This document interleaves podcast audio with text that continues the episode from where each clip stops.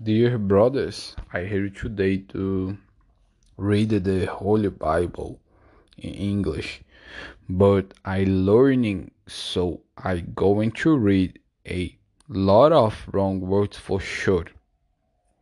So if you not pay to listen to wrong words to wrong, wrong words in English, not listen to this podcast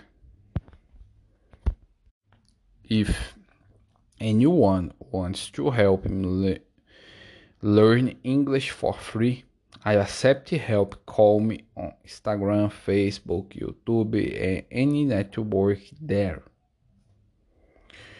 And today I read the epistle of Paul to the Ephesians, chapter 4, verse 17 to chapter 5, verse 2. Let's go. Instructions for Christian living.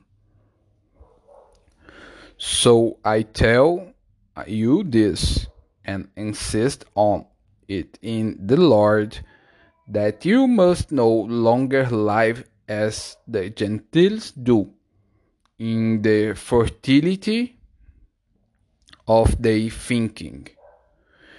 They are darkened in their understanding and separated from the life of God because of the ignorance that is no is in them due to the hardening of their hearts having lost all sensitivity, they have given themselves over to sensuality, so as to indulge in every kind of impurity, and they are full of greed.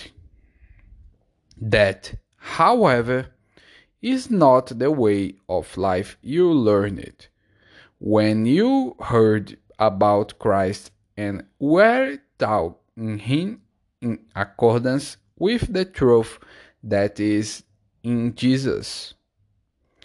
You were taught with regard to your former way of life to put off your old self, which is being corrupted by its deceitful desires to be made new in the attitude of your mind, and to put on the new self, created to be like God in true righteousness and holiness.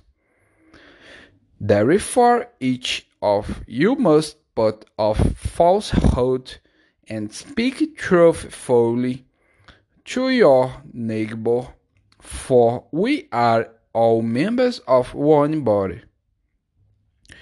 In your anger, do not sin. Do not let the sun go down while you are still angry. And do not give the devil a foothold. Anyone who has been stealing must still no longer, but must work, doing something useful with their our hands, that they may have something to share with those in need. Do not let any one's wholesome talk come out of your mouths but only what is helpful for building others up according to their needs, that it may benefit those who listen. And do not grieve the Holy Spirit of God, with whom you were sealed for the day of, re- of redemption.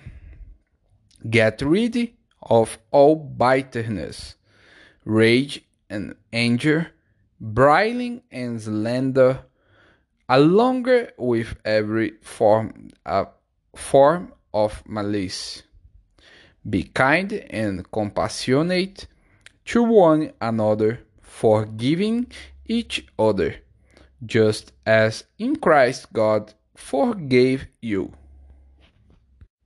Chapter 5 Follow God's example, therefore, as dearly loved ch- children, and walk in the way of love, just as Christ loved us and gave himself up for us as a fragrant offering and sacrifice sacrifice to God.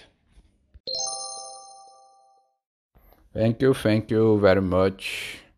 Thank you to the patent, you patent, and uh, Jesus be the Lord of your life. Uh, Leche Leha.